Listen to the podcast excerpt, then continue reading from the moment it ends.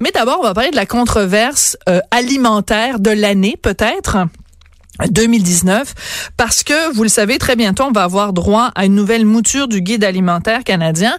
Et il y a déjà des bribes d'informations qui ont commencé à sortir dans les journaux dont la presse la semaine dernière qui nous apprenait que le lait qui a toujours eu le droit le lait et les produits laitiers qui avaient toujours eu droit à leur petite catégorie juste à eux se retrouveraient maintenant dans le nouveau guide dans la section protéines. Donc il y a euh, le poulet il y a la viande rouge il y a les légumineuses et il y a le lait et les fromages qui font partie d'un tout un lot de protéines. Évidemment, les producteurs laitiers sont absolument furax.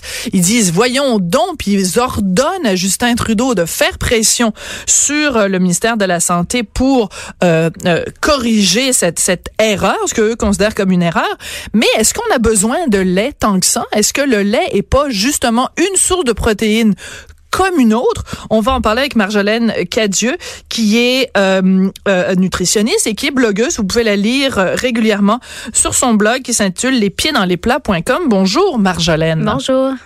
Est-ce que je suis une mauvaise mère, Marjolaine? Mon fils a 10 ans et il n'a jamais bu un verre de lait. C'est-à-dire que, par exemple, il mange des pâtes, il va avoir du fromage. Quand il y a du fromage dans les plats, il en mange. Mais mon fils ne s'est jamais installé pour un repas avec un vrai verre de lait, là, du lait dans un verre, jamais. Est-ce que je suis une mauvaise mère? Non, pas du tout. En fait, le lait, oui, ça contient certains nutriments, des protéines, du calcium, de la vitamine D, mais on est capable de retrouver ces nutriments-là dans d'autres, soit boissons, dans d'autres aliments. Donc, euh, non, c'est pas, on n'est pas une mauvaise mère, on n'est pas une mauvaise personne si on consomme pas là, de produits laitiers ou de lait c'est pas, euh, on n'est pas à risque de carence. Là. Et en plus, corrigez-moi si je me trompe, Marjolaine, mais vous avez mentionné parmi les, les ingrédients bénéfiques du, du lait, c'est la vitamine D, mais la vitamine D, c'est quelque chose qu'on rajoute dans le lait. Oui, exactement. En plus. Oui, exactement. C'est un aliment qui était consommé euh, de façon fréquente. Donc, on a décidé, le gouvernement a décidé d'enrichir ce produit-là de vitamine D parce que les Canadiens, on est à risque de carence, là, étant donné que l'ensoleillement n'est pas suffisant pour la production de la vitamine D. Mais euh, oui, c'est enrichi, on retrouve pas de la vitamine naturellement là, dans le lait. Donc, c'est un petit peu bizarre parce que depuis des années, on se fait dire il faut boire du lait parce qu'il contient de la vitamine D. Ben non, il en contient pas. On l'a rajouté. Donc, si on trouve une autre source de vitamine D, une autre source de calcium, on n'a pas besoin réellement. C'est plus culturel, en fait. Notre relation avec le lait est éminemment culturelle. Oui, exactement. C'est très culturel. Il faut savoir aussi que l'ancien guide alimentaire, euh, les compagnies euh, agroalimentaires, les compagnies, par exemple, justement, là, les, le lobby euh, du lait, le, le sucre et tout, étaient présentes lors de l'élaboration du guide. Donc, c'est certains qui ont quand même poussé pour que leurs produits soient là. Tandis que le nouveau guide, aucune compagnie alimentaire était présente. Donc, c'est pour ça aussi que c'est plus teinté par la science plutôt que des, bénéfices économiques ou des choses comme ça. Là. Mais en même temps, quand on réfléchit à ça, ça prend deux secondes, puis on se dit, ça n'avait aucun sens avant.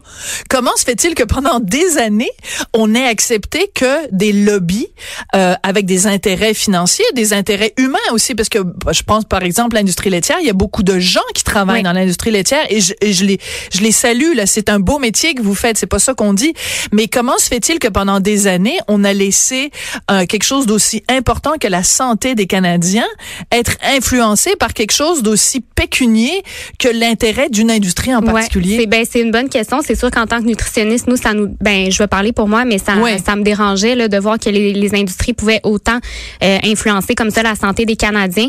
C'est certain que le nouveau guide est vraiment plus basé sur les les évidences scientifiques, donc la science, et ils ont décidé de faire le bon choix, donc de fermer la porte complètement aux industries et de pas se laisser influencer là, par, euh, par l'industrie ou justement là, les avantages économiques qu'ils pourraient avoir. Là. D'accord. Parce que euh, je regardais même récemment, euh, il y a une étude encore qui est sortie pour dire que le meilleur régime alimentaire, c'est le régime méditerranéen. Mhm. Euh, puis quand je dis régime, ça veut pas dire une diète là, mais c'est façon de s'alimenter en général. Donc l'essentiel de notre assiette est d'origine végétale. La viande ou le poisson est présent, mais présent plus comme un accompagnement.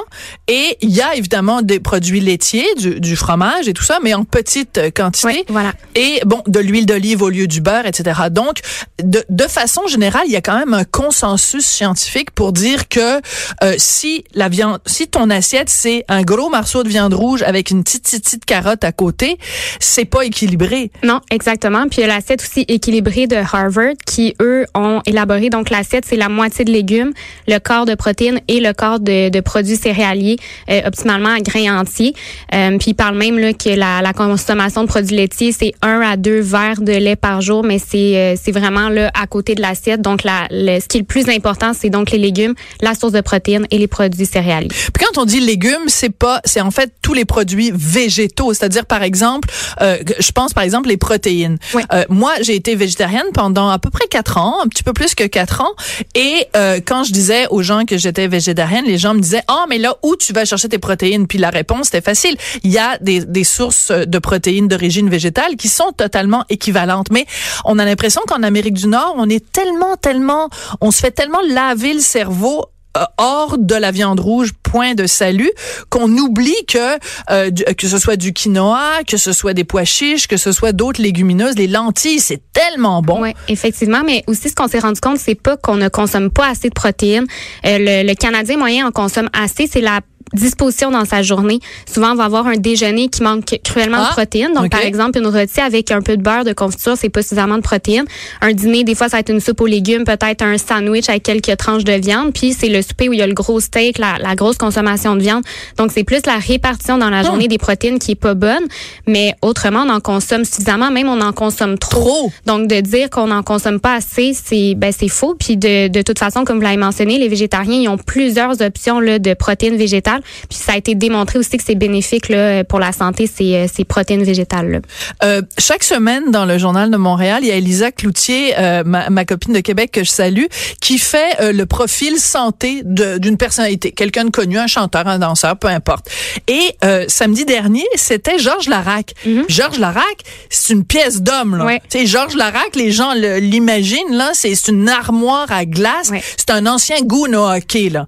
Et il est non seulement végétarien, mais vegan, Ouais. végétalien depuis plusieurs années maintenant, mais à 100%. Mhm. Et je, il, c'est- il est pas, il est pas feluel, il est Non. pas, il est pas en train de, en état d'inanition, en train de s'écrouler. C'est ça. Et je regardais son régime alimentaire, c'était ça, c'était du quinoa, ça, ses sources de protéines. Donc on, on a, pourtant on associe encore. Euh, mettons un joueur de hockey qui mange de la laitue, on se dit ben voyons ça a pas de sens, il sera Ouais. pas capable de marquer des buts. Ben il faut se défaire de ces idées-là. ça. Mais c'est pour ça aussi que le, le guide alimentaire, c'est un outil d'enseignement aussi qui est quand même assez important.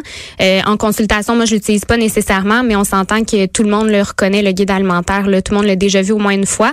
Donc, ça nous permet justement le fait que les protéines végétales soient mis de l'avant. Ben, ils sont pas nécessairement mis de l'avant, sont, sont représentées. Elles reprennent leur place. C'est ça, exactement. Le fait qu'elles reprennent leur place, qu'elles soient représentées dans cet outil d'enseignement-là, ben ça permet justement d'ouvrir la discussion puis de peut-être défaire certains mythes que les gens ont par rapport aux protéines végétales et par rapport aux protéines animales aussi. Là. Ouais, mais vous dites euh, le guide alimentaire, vous vous l'utilisez pas nécessairement donc comme nutritionniste quand il y a des gens qui viennent vous consulter Ouais. en disant bon ben comment est-ce que je fais pour pour bien me nourrir, mais il reste que le guide alimentaire il est utilisé comme base pour tout ce qui est gouvernemental. Ouais. Alors tu sais les, les hôpitaux, les prisons, etc., Mhm. etc. Enfin bon tout euh, de, de, de- plein d'endroits, les écoles si je ne m'abuse. Donc c'est pas c'est pas juste une discussion philosophique qu'on a quand on parle du alimentaire canadien.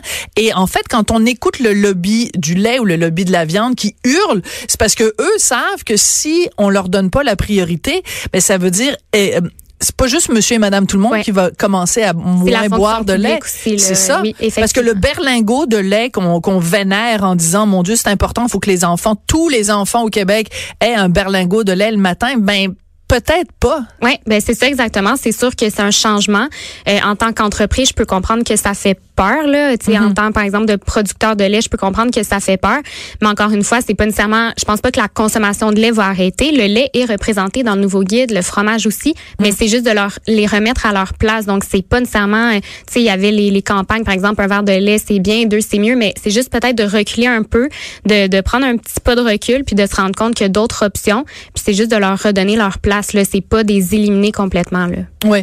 Vous disiez tout à l'heure que vous, comme nutritionniste, vous aviez donc un, un- un malaise face euh, au fait justement qu'un qu'un lobby ait pu être si influent.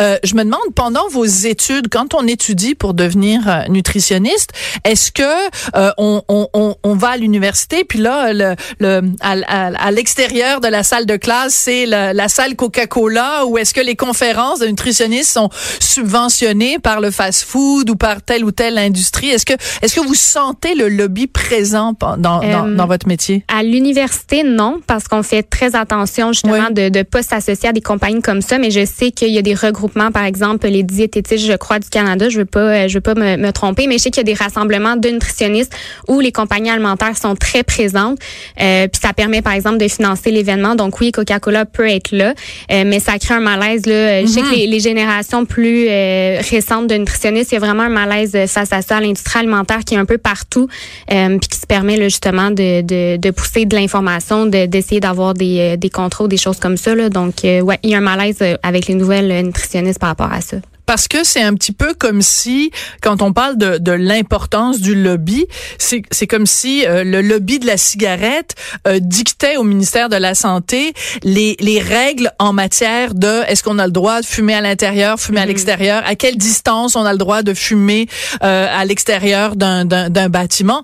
Ben, tout le monde dirait, ben voyons donc, c'est pas au lobby de la cigarette de le décider. Pourtant, pendant des années, on a laissé la place au lobby du lait puis le lobby de la viande rouge. C'est quand même une aberration. Oui, ben, tout à fait. Ce qui est plus difficile, c'est que en tant que nutritionniste, on travaille avec des aliments, puis manger, c'est un besoin qui est fondamental, tandis que mhm. la cigarette, c'est un, extra. Donc ça, c'est plus facile de dire aux gens, ben vous devriez pas en prendre, c'est mauvais pour la santé, tandis mhm. que les aliments, c'est c'est très personnel, c'est un aspect psychologique, donc c'est difficile de dire aux gens, ben tu peux pas manger cet aliment-là. Donc ça, c'est c'est un petit peu plus euh, difficile, mais effectivement le, le lobby à ce moment-là, je comprends pas pourquoi il a été euh, il a été euh, autant toléré là dans les années précédentes. Hum. Ben c'est très rafraîchissant euh, d'entendre ça. Pas aussi rafraîchissant qu'un bon verre de lait bien frais avec euh, deux trois biscuits Oreo là, mais mais la boisson de soya enrichie, c'est un super équivalent là, au lait. Ben, donc très contient bonne suggestion. Calcium, contient de la vitamine D, donc euh, ça peut être une super belle alternative pour les gens qui veulent pas consommer du lait. Par contre, je suis pas sûre que quand tu prends ton Oreo et que tu le trempes dans ton verre de lait de soya, je suis pas sûre que ça fait le même effet. C'est à essayer. C'est à essayer. On va faire, je vais faire l'expérience ce soir, puis je vous donne un rapport complet euh, demain. Ça a été un plaisir de vous parler, Marjolaine Cadieux. Donc, on continue à vous lire les pieds dans les plats.com. C'est toujours intéressant. .ca? Oui. Hugo? Tu t'es trompé. voilà. Non, mais c'est pas grave. C'est moi qui me suis trompé parce que c'était écrit bien, c'était écrit .ca, c'est moi qui ai dit .com. Merci beaucoup. Ça a été un plaisir. Restez là après la pause. On va parler de ce fameux cours d'éthique et de culture religieuse. Une question drôlement intéressante avec le gouvernement de la CAQ qui veut donc euh, faire son projet de loi sur la neutralité de l'État. Est-ce que ça vient pas un peu en contradiction avec ce cours d'éthique et de culture religieuse? On en parle après la pause.